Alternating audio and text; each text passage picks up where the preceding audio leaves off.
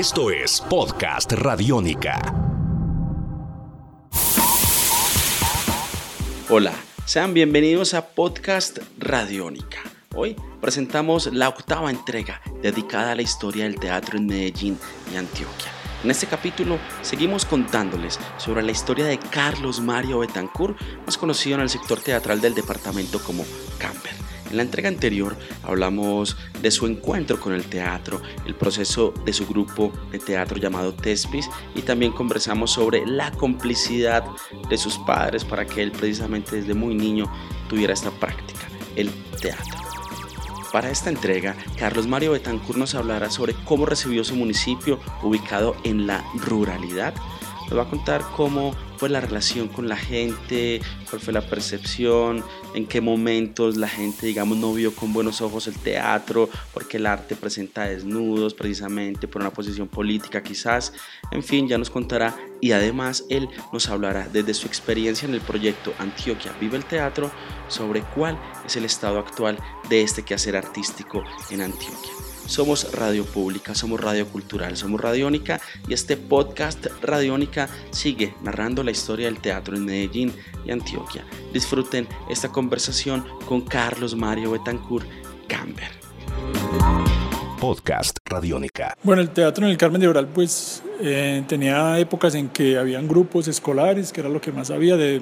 Eh, Eventualmente llegaban grupos a presentarse, pero ningún grupo lograba coger vuelo, ningún, grupo lograba conformarse por más de dos años, si acaso.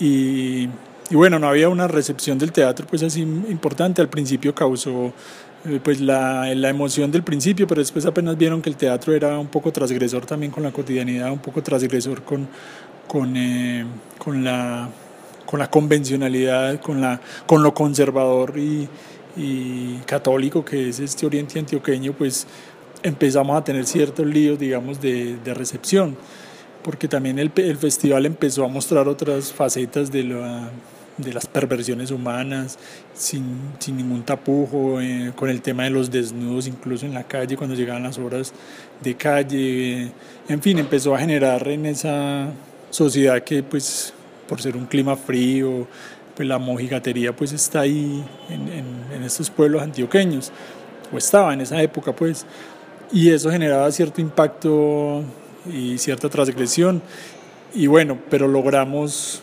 eh, hacer como un ejercicio de relación con la comunidad, de formación de públicos, de trabajar y de insistir y de insistir haciendo obras y conversando alrededor de las obras, de publicar también artículos, de que el periódico del festival también empezara a contarle a la gente de qué se trata la del teatro, qué es esa vaina de hacer teatro y bueno, y como involucramos también el proceso de formación con niños y jóvenes, pues teníamos una relación directa con los padres de familia, le íbamos contando que eso no era pues motivo de satanización, en fin.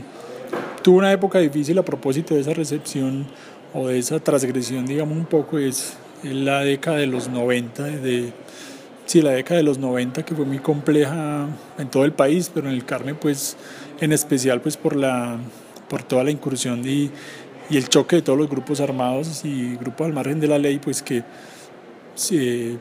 pues obviamente los municipios nos tocaba afrontar esa cotidianidad y bueno, afortunadamente el teatro ahí era como una especie de, de, terapia un poco, de, de, resistencia, digamos, a ese mundo eh, oscuro y violento.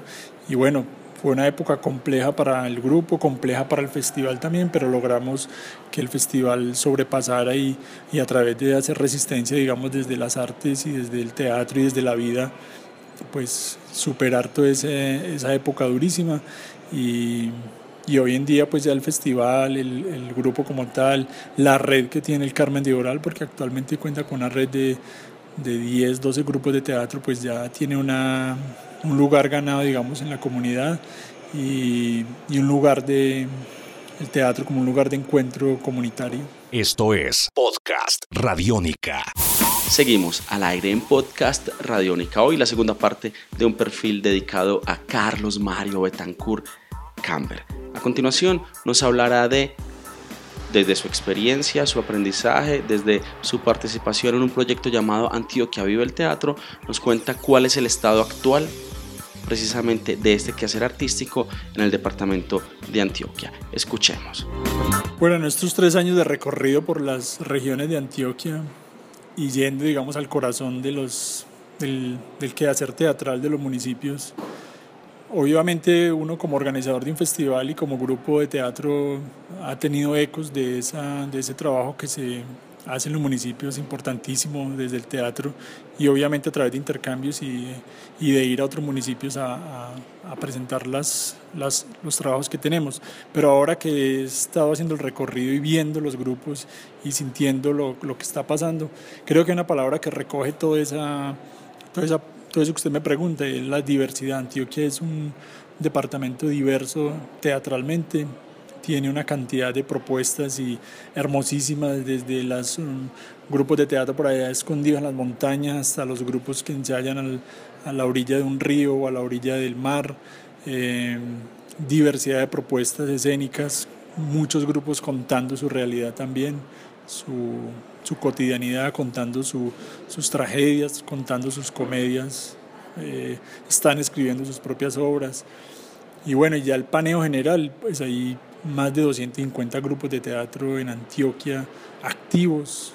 Eso es una cifra pues impresionante porque son grupos que están permanentemente en actividad, con puestas en escena, con repertorio, con muchas carencias a lo largo de la historia del teatro en Antioquia, pero que ahora han tenido una oportunidad a través de, del Instituto de Cultura y Patrimonio de Antioquia de acceder a unas becas, acceder a unos premios, acceder a unos apoyos para, para, la circulación y ahora a unos apoyos para dotación de, de, sus, de sus trabajos en las instituciones educativas.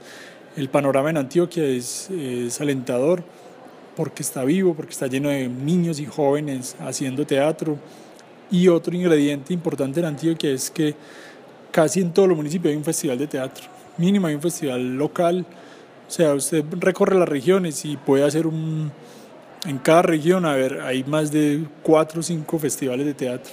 Es decir, que son más de 30 festivales de teatro que hay en Antioquia, bien sea de carácter local, regional o departamental también, internacional también. Ya hay algunos que se han lanzado a, a intercambiar con grupos de, de, otros países.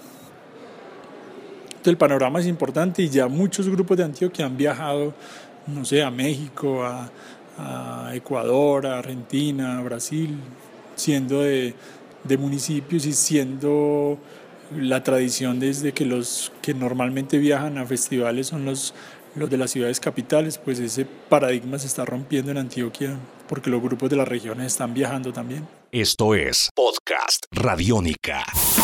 Al aire, Podcast Radiónica, somos radio pública, somos radio cultural, somos Radiónica. Mi nombre es Santiago Arango, arroba Santiago Canción y hasta este momento la octava entrega de podcast Radiónica dedicada a la historia del teatro en Medellín y Antioquia. Hoy rastreamos la segunda parte de un perfil dedicada a Carlos Mario Betancourt Camber.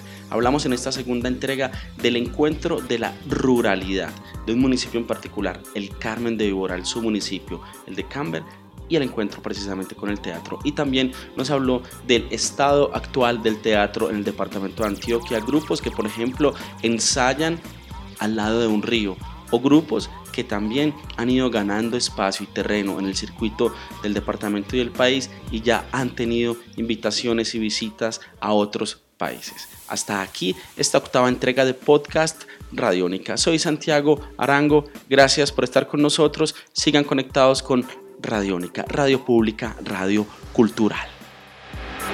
Podcast Radiónica.